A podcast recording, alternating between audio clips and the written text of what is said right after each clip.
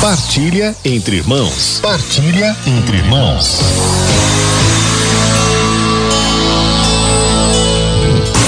Partilha entre irmãos. Partilha entre irmãos. Meus irmãos, nós aqui no Brasil temos ainda poucos santos canonizados, não é verdade? Neste, nesses 500 anos de catolicismo aqui no nosso, no nosso Brasil. Mas nós temos grandes santos. E nós temos que rezar para que mais e mais santos surjam no nosso, no, na nossa terra. E a grande santa do nosso povo, nascida aqui no meio de nós, é Santa Dulce dos Pobres. Ela é a única santa canonizada, na verdade, que é nascida mesmo aqui no Brasil. Santa Paulina nasceu na Itália, né? Santa Dulce foi canonizada pelo Papa Francisco no dia 13 de outubro de 2019. Nós celebramos o dia dela no dia 13 de agosto. Ela foi uma religiosa baiana que dedicou a sua vida ao serviço aos pobres, aos doentes.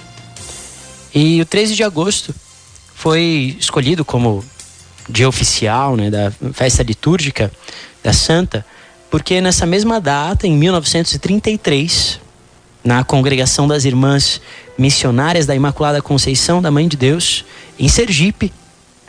Foi nesse dia que Maria Rita de Souza Brito Lopes Pontes, como é o nome dela de batismo, aos 19 anos de idade, recebeu o hábito, o hábito religioso de freira, e adotou, em homenagem à mãe dela, o nome de Irmã Dulce, aos 19 anos.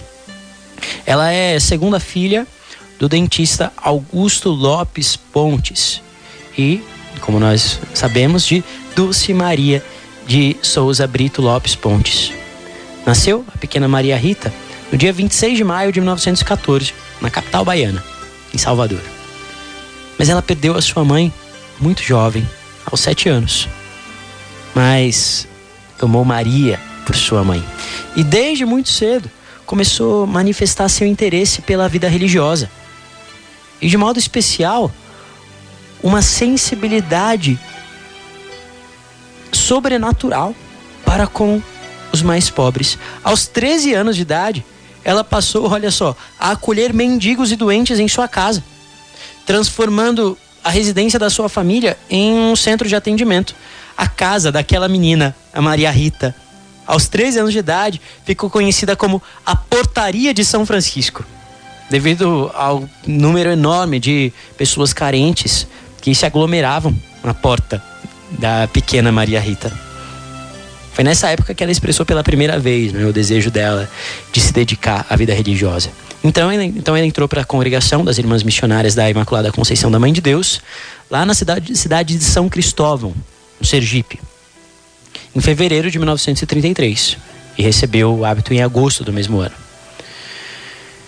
E sempre com muita fé, amor e serviço, o Anjo Bom da Bahia iniciou, lá na década de 30, 1930, um trabalho assistencial com comunidades carentes, sobretudo nos alagados. Um conjunto de palafitas que tinha se consolidado na parte interna do bairro de Itapajipe, lá na capital baiana. Foi em 1939 que a irmã Dulce invadiu cinco casas na Ilha dos Ratos para abrigar os doentes que ela recolhia nas ruas de Salvador. Ela era uma mulher muito forte. Ela foi expulsa daquele lugar, mas peregrinou durante uma década, levando seus doentes a diversos locais da cidade. Até que em 1949, olha só, ela não mediu esforços, ela ocupou um galinheiro do lado do convento, após a autorização da superiora levando para lá os primeiros 70 doentes. Essa iniciativa deu início à criação das obras sociais Irmã Dulce, que hoje é considerada como uma, um dos maiores complexos de saúde pública do país, com cerca de 4 milhões de atendimentos ambulatoriais por ano.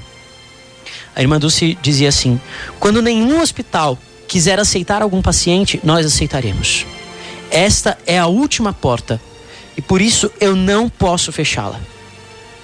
Em 1978, ela foi indicada pelo então presidente da República, José Sarney, com o prêmio da Rainha Silvia, da Suécia, para o Prêmio Nobel da Paz, com apoio né, da Rainha Silvia da Suécia. É, a religiosa também teve dois grandes momentos em sua vida ao lado de São João Paulo II, talvez muitos de vocês se lembrem. No dia 7 de julho de 1980, ela se encontrou com São João Paulo II na sua visita ao Brasil. Na ocasião, ela ouviu um grande incentivo dele para sua obra. Os dois voltaram a se encontrar em 1991, no dia 20 de outubro daquele ano, na segunda visita do Sumo Pontífice ao Brasil. São João Paulo fez, II fez questão de quebrar o, o, o protocolo ali da agenda dele e foi lá no convento Santo Antônio visitar a religiosa. E a saúde dela já estava bastante debilitada, na verdade, por problemas respiratórios. E cinco meses depois, no dia 13 de março de 1992, o anjo bom da Bahia faleceu, aos 77 anos de idade. É claro que a sua fama de santidade já se espalhava e o testemunho daqueles que conviviam com ela era claro da sua santidade. As pessoas relatam que ela ficou durante anos dormindo em uma cadeira por penitência, oferecendo a sua penitência em favor de seus pobres. Dormia numa cadeira dura. Em janeiro de 2000, teve início o processo de canonização da irmã Dulce. Em 2010, a Congregação para Casal dos Santos, que é o dicastério da Santa Sé que cuida é, do, das, dos processos de canonizações, reconheceu a autenticidade de um milagre atribuído à, à religiosa, que levou à sua beatificação lá em 22 de maio de 2011. Foi o caso da Cláudia Cristina dos Santos, que ocorreu lá em Itaba, Itabaiana, em Sergipe. A Cláudia Cristina, após dar à luz o seu filho Gabriel, sofreu uma forte hemorragia durante 18 horas, tendo sido submetida a três cirurgias. Diante da gravidade do quadro, os familiares chamaram um padre, que era o padre José Almi, para ministrar a unção dos enfermos. O sacerdote decidiu fazer uma corrente de oração pedindo a intercessão da irmã Dulce. E deu a Cláudia uma pequena relíquia da bem-aventurada, né, da, da, da então serva de Deus. E a hemorragia cessou instantaneamente, subitamente. Depois, em 13 de outubro de 2019, ela foi canonizada após o reconhecimento da cura milagrosa de um homem que estava cego há 14 anos. 14 anos. Era o maestro José Maurício Bragança Moreira. Ele ficou cego durante 14 anos por conta de um glaucoma. Em 2014, ele voltou a enxergar após rezar pedindo a intercessão da irmã Dulce dos pobres. Nós, então, é, hoje pedimos a intercessão de Santa Dulce e nos inspiramos. Acabamos de celebrar o Dia Mundial dos Pobres. Que ela nos inspire a vivermos uma grande caridade, que não seja mera, mera, mera filantropia, mas uma caridade sobrenatural, que nasça da ação do Espírito Santo em nós. E nós enxergamos assim no outro, sobretudo no mais pobre, a presença de Cristo. Como Jesus disse: quando fizestes isto, a um destes meus mais pequeninos, foi a mim mesmo que o fizestes. Tive fome e me destes de comer, tive sede e me destes de beber. Foi isso que Santa Dulce fez em toda a sua vida. Por isso ela é o anjo do bom da Bahia e a sua obra continua fazendo bem para tanta gente, inspirando santidade no nosso povo. Desejamos hoje ser santos, como Santa Dulce se santificou nesta vida. Que ela interceda pela nossa igreja. Convido você a rezar comigo uma oração a Santa Dulce dos Pobres. Eu vou dizer esta oração agora e você pode aí no seu coração é, acompanhá-la, rezá-la, pedindo a sua intercessão.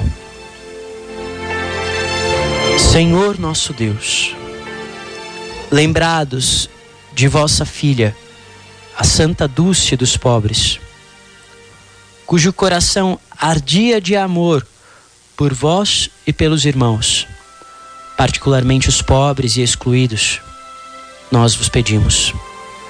Dai-nos idêntico amor pelos necessitados.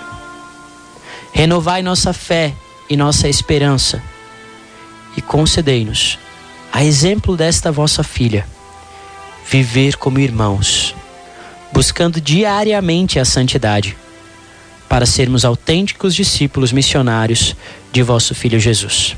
Amém. Santa Dulce dos Pobres, rogai por nós.